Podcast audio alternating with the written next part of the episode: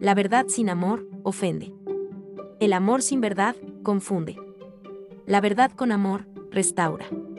Sergio Hornan.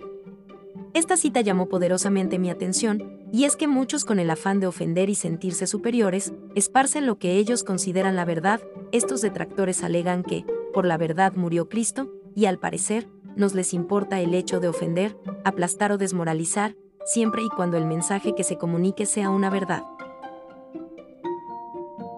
Esta penosa situación nos recuerda a Cristo, cuando les dijo a los fariseos, vayan y aprendan lo que significa, misericordia quiero y no sacrificios. En la actualidad, se hace necesario conocer la misericordia, el amor al prójimo, el amarse unos a otros, y que la unidad sea el vínculo perfecto. Existe lo que se llama empatía, que dicho en un lenguaje sencillo es ponerse en el zapato de otro, adicionalmente, en la misma Biblia nos manda a hacer con los demás como queremos que hagan con nosotros.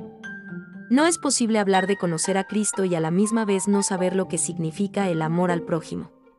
Quizás a nuestro entender en la Biblia encontramos versículos que pudieran parecer sencillos y que no necesitan ninguna explicación, sin embargo, resulta extraño el hecho de que no lo practicamos, en cambio, solo sabemos recitarlos.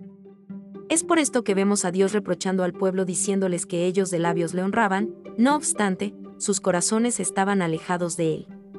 En conclusión, como cristianos debemos proclamar la verdad, pero esta debe estar acompañada de amor, ya que el objetivo es restaurar, hacer que los que están lejos se acerquen a Dios, que los apartados regresen al camino, el propósito del mensaje debe ser edificar y no destruir.